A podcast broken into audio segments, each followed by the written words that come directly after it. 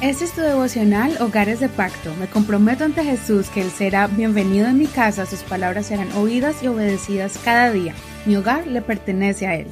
Marzo 27. Jesús el Rey.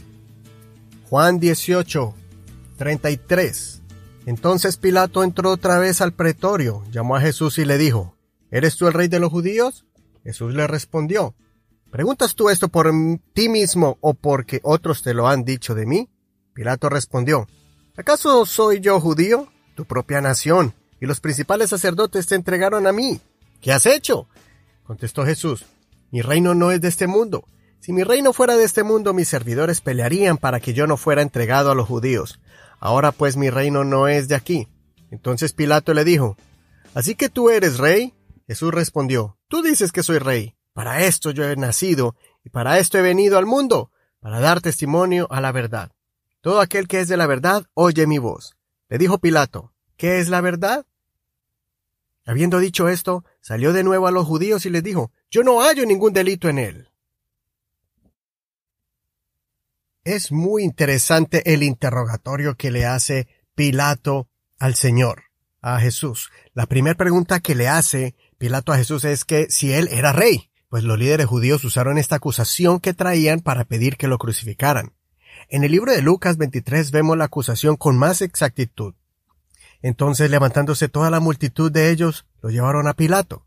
Comenzaron a acusarlo diciendo, Hemos hallado a este, que agita a nuestra nación, prohíbe dar tributo al César, y dice que él es el Cristo, un rey. Entonces Pilato le preguntó diciendo, ¿Eres tú el rey de los judíos? Respondiendo le dijo, tú lo dices.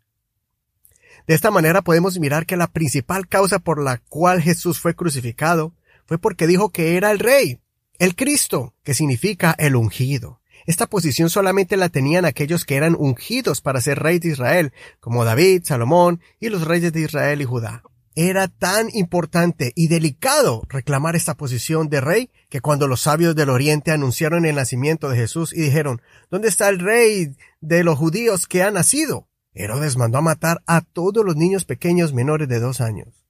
Ahora vemos a Jesús claramente reconociendo su identidad de rey delante del gobernador, pero el gobernador simple y sencillamente no vio nada malo en él. Es más, después puso una placa que decía Jesús, rey de los judíos, y lo hizo en los idiomas de la región para que todos supieran que él era el rey. Al final, muchos creyeron en Jesús y otros se desilusionaron porque pensaban que Jesús los iba a liberar del yugo del imperio romano. Pero como Jesús dijo, su reino no es de este mundo. Este rey quiere reinar hoy en tu vida y poner su trono en tu corazón. Cuando pronunciamos el nombre de Jesucristo estamos diciendo Jesús el Rey. Mi pregunta es, ¿quién reina en tu vida? ¿Estamos permitiendo que Jesús sea el rey de nuestro ser? ¿Estamos siguiendo sus mandatos? ¿Estamos honrándole y estamos dispuestos estamos dispuestos a dar nuestras vidas por el honor a este rey? ¿O nos vamos a avergonzar de ser llamados siervos de él? Si sirves al Señor con integridad y honor, Él está dispuesto a recompensarte. Cuando confesamos a Jesús como nuestro Señor y Cristo, o sea, como Rey, estamos haciendo un voto de fidelidad y sumisión a Él. Por eso los apóstoles firmemente respondían a los líderes de ese tiempo que los acusaban y amenazaban, es necesario obedecer a Dios antes que a los hombres. Con honor sufrieron cárceles, azotes, burlas e injusticias, pero ellos hasta el final fueron firmes y fieles representantes del reino de Dios. Consideremos, ¿Quién reina en tu hogar? ¿Le estamos atribuyendo toda la gloria y alabanza al Señor en todo lo que hacemos? La Biblia menciona que este rey va a regresar a la tierra, a establecer su reino visible a la humanidad, y va a venir con una multitud, montados en caballos blancos, y todo el mundo lo verá. Según Apocalipsis, esta multitud son aquellos que creyeron en Jesús y se sentarán a reinar con él.